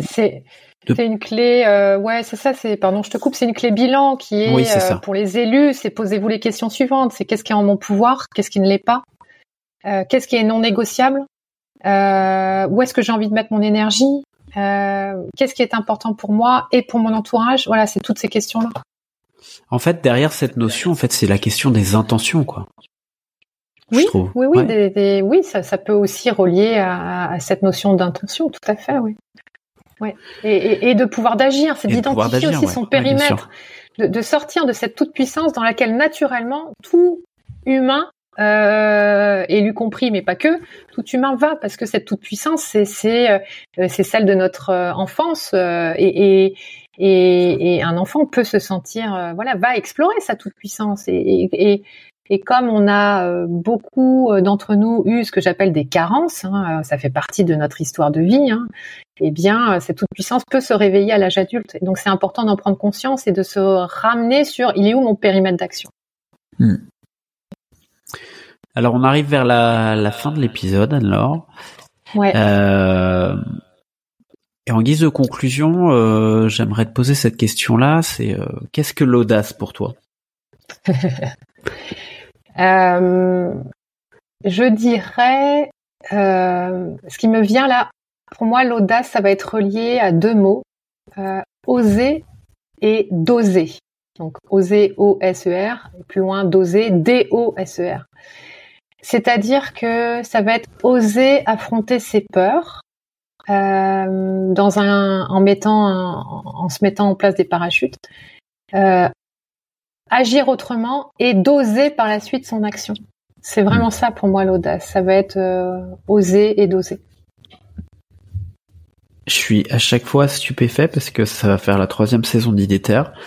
Et à chaque fois, à cette question-là, j'ai toujours des, une réponse qui est différente. Ah ouais? C'est beau. C'est chouette. ouais, c'est trop chouette. Ok. Euh, Est-ce que tu as un mantra à nous partager, un mantra qui, euh, voilà, qui, qui, qui est tien, que tu fais tien, euh, enfin qui, qui, voilà, que tu te répètes, etc. Alors j'en ai plusieurs. Je me permets d'en citer un, deux. Le premier, c'est Oscar Wilde euh, qui dit euh, "Sois toi-même, les autres sont déjà pris." Oui. J'adore cette phrase. Et le deuxième, alors faut que je, je sais plus quel est l'auteur, et puis il faut que je me souvienne de la phrase, mais c'est quelque chose du genre, euh, alors c'est une forme de métaphore, euh, d'un point de vue purement aérodynamique, un bourdon ne devrait pas pouvoir voler, mais il ne le sait pas, alors il vole quand même. voilà, j'adore cette phrase aussi. En même temps, je recherche de qui c'est. oui, ça j'avoue que j'ai pas le euh, j'ai pas la source et Madame Source en moi là va pas être très contente donc si tu vas chercher je pense que je peux la trouver parce que je l'ai dans mes citations je crois que c'est auteur inconnu tu vois je l'ai noté auteur inconnu donc je suis pas sûre qu'on ait la la source de cette euh, phrase d'un point de vue purement aérodynamique un bourdon ne devrait pas pouvoir voler mais il ne le sait pas alors il vole quand même elle est géniale cette phrase elle est géniale ouais alors j'ai le nom de Igor Sikorsky qui est un scientifique ah, D'accord. Bon, peut-être. Mais euh, je sais pas si ma source est fiable. Euh... Je, peux t'en donner une troisième? Allez, vas-y. Troisième, mais après je m'arrête là. Non, mais c'est c'est euh, Carl Gustav Jung. Je ne suis pas ce qui m'est arrivé. Je suis ce que je décide de devenir. J'adore. Mmh. très beau. Mmh. Voilà. On finit fort. Euh... Et pour rattacher à la notion de territoire, euh, j'aime bien moi cette notion de paysage euh, et un, voilà une question un peu plus personnelle. Quel est le, le paysage qui te permet peut-être de réunir ces sept clés en toi Cette notion de sens, de sécurité. Euh, Écoute, euh, ça va être très bateau, hein, mais euh, ce qui me vient à l'esprit, c'est l'océan, la côte hmm. sauvage bretonne. Mais n'importe quel endroit ou un endroit en particulier? Euh, je, vais citer la Fontaine au Breton parce que c'est un endroit où je vais depuis que je suis toute petite et que c'est la côte sauvage près de Pornic. Voilà, toute cette région-là euh, qui, euh, qui est hyper ressourçante, quoi. Il y a quelque chose dans cette euh, dans cet espace-là qui est ouais qui est alors je, je, pars après dans ma vie enfantine où je peux m'imaginer des lutins, des fées, voilà que je peux croiser au bord de ce côtier, de cette côte euh, et, et, de ce sentier euh, sur la côte sauvage, quoi. voilà, c'est le côté enfantin en moi. Et puis là, je vais sentir les fleurs pour ceux qui ont entendu le début de du podcast. Euh, je vais voilà toucher. J'adore. Et c'est un endroit à l'abri des regards de tous ou? Non, non, non, non. il y a du. Non, mais moi j'aime bien. Je, je suis. j'aime bien être avec des gens sans forcément être avec eux. C'est-à-dire que c'est un sentier. Non, non, c'est quand même assez, alors touristique, je sais pas, mais en tout cas, euh, le- les gens du coin le connaissent, donc on est souvent nombreux à se balader sur ce sentier. Mais j'adore parce que on discute, on, on va, on, on se dit bonjour, on se croise, bonjour, bonjour, et mais c'est tout. Chacun peut rester dans son monde. On, peut être à la fois avec soi et avec les autres et avec la nature. C'est merveilleux parce que là, du coup, il y a les trois écologies. hein. Il y a le soi, les autres et, la ça. nature. Bah, tu fais bien les choses parce que dans tes, dans tes réponses, il y avait, il y a les sept clés. Euh, la notion de récompense avec cette odeur, euh, cette Ouais, notion de, bah oui, oui, oui. Ouais, c'est vrai. Euh, en tout cas, c'était un immense plaisir, euh, Anne-Laure, de te recevoir dans le podcast et, euh, et j'espère que l'épisode, l'épisode a plu. Euh, Qu'est-ce qu'on peut te souhaiter pour la suite, hormis que ton livre soit lu Ouais, ouais, j'a- j'allais dire ça, j'allais dire purement euh, égoïste et individuel. euh, voilà, qu'est-ce qu'on peut me souhaiter euh, Que le Pff, je- je- réponse de bisounours, que le monde aille mieux, mais c'est voilà. Euh, en fait, tu sais, moi, mon rêve hein, et, et- et un de mes combats, euh, c'est la notion d'éducation. Ce que, ce que- j'ai envie qu'on nous, qu'on nous souhaite, c'est apprenons à mieux nous connaître. Oui. Que ça passe d'abord par nous, donc c'est cette notion d'éducation de soi, d'éducation des autres, pour ensuite euh, engager des actions. euh, euh, voilà, à, à, à viser de prendre soin de tous. Un, un dernier point, moi je trouve ça dingue dans les enjeux de transition écologique que on, on, on ait l'audace euh, de vouloir poser des actions sur ce qui nous semble bon pour la planète si on n'est pas en mesure de savoir ce qui est bon pour nous. Moi, il y a quelque chose de l'ordre là très orgueilleux limite. Euh, commençons d'abord par nous pour ensuite avoir un discernement. Quand je suis, quand j'ai un discernement sur ce qui est bon pour prendre soin de moi et de mon entourage, alors je peux aller dans un espace de ce qui est bon euh, et, et un discernement de, de ce qui est bon pour la, la planète, tu vois. En tout cas, c'est un positionnement très fort qui m'habite. Ah mais j'adhère pleinement parce que en plus euh, euh, sur d'autres sujets, euh, enfin c'est valable sur d'autres sujets. À un moment donné, pendant Bien quelques temps, j'ai travaillé sur les sujets d'innovation et et t'es là en train d'essayer de remuer les entreprises à dire euh, il faut innover, il faut mettre un cadre à innover, etc. Mais en fait, euh, l'innovation elle commence déjà par soi, par bien se connaître, par de la prise de conscience et autres. Et, et de là, tu vas faire générer de la créativité, tu vas pouvoir dépasser euh, les propres limites liées à la culture de l'entreprise et, et tout ça. Donc euh, non, non, j'adhère pleinement. Ouais. J'ai un dernier souhait, Pierre-Alexandre, c'est que euh, j'aime beaucoup cette le début d'année, entrevue. alors on peut y aller. Euh, ouais, ouais, J'aime beaucoup cette entrevue et je te remercie parce que euh, voilà, j'y suis allée de façon assez spontanée avec des réponses que j'avais pas forcément envisagées. Et, et ce que j'ai à cœur, c'est qu'il soit écouté. Tu vois, un de mes souhaits, c'est que ce podcast soit écouté euh, par le plus grand nombre, quoi. Parce que c'est chouette ce que tu fais. Et puis euh, voilà, c'est c'est chouette de pouvoir présenter aussi comment comment mieux vivre ensemble finalement. Donc, Bah, voilà. C'est très gentil à toi. J'ai le, j'ai le même souhait. Euh, Rappelle-nous, s'il te plaît, le titre, l'édition de ton livre. Ouais, donc ça s'appelle euh, Accompagner le changement avec les neurosciences. Ça c'est le titre. Le sous-titre c'est Deux pilotes à bord d'un cerveau. Et vous pouvez le trouver euh, chez mon éditeur Duno euh, avec la marque euh, Interédition. Voilà. Très bien. Eh ben, un immense merci, Anne-Laure. Et si, euh, si les gens souhaitent te contacter directement, comment peuvent-ils le faire Euh, Bonne question. Euh, alors, je, je suis très mauvaise moi en marketing ou en com. Ben, en fait, honnêtement, si vous tapez Anne-Laure Nouvion, je crois que c'est pas très compliqué. Après, je peux donner. Tu as un site internet, hein, je le mettrai Oui, j'ai un site internet. J'ai un site Oui. internet. J'ai une adresse mail, c'est info nouvion.com. Euh, voilà, n'hésitez pas à m'écrire. Mais sur mon site, il y a un formulaire aussi de contact. LinkedIn, je suis très euh, très euh, branchée euh, sur LinkedIn et sur Instagram, donc sur mes deux réseaux sociaux aussi. Oui, on découvre où tu, tu fais des choses avec des moutons, des Ah copaturages. oui, ah ouais ouais, ça c'est comme ça que je, ça, que je ça t'avais pourrait faire identifié. l'objet de. Oui, oui, oui, ça pourrait faire l'objet d'un autre podcast. C'est génial. Je fais euh, du coaching avec euh, les élus et les dirigeants et je les amène dans un pré à courir après des moutons. Le bien-être animal est conservé et en même temps, on fait des énormes prises de conscience. Donc c'est génial. Euh, je m'inviterai peut-être à une prochaine session, ça me plaira. Avec me- grand plaisir. Ouais. ouais, eh ben, ouais. écoute, euh, un très grand merci à toi, Anne-Laure, et puis euh, plein de bonnes choses euh, pour l'année, l'année qui, qui vient de démarrer. Merci, à toi. et merci à tous pour votre écoute. À très bientôt, Anne-Laure. Bye bye. Super. Vous voilà arrivé à la fin de l'épisode. J'espère que celui-ci vous a plu. Si c'est le cas, je vous encourage à le partager sur vos réseaux sociaux et à mettre 5 étoiles au podcast sur Spotify ou Apple Podcast. N'hésitez pas non plus à m'écrire ou à me proposer des sujets en m'interpellant directement sur les réseaux LinkedIn, Twitter ou Instagram. À bientôt!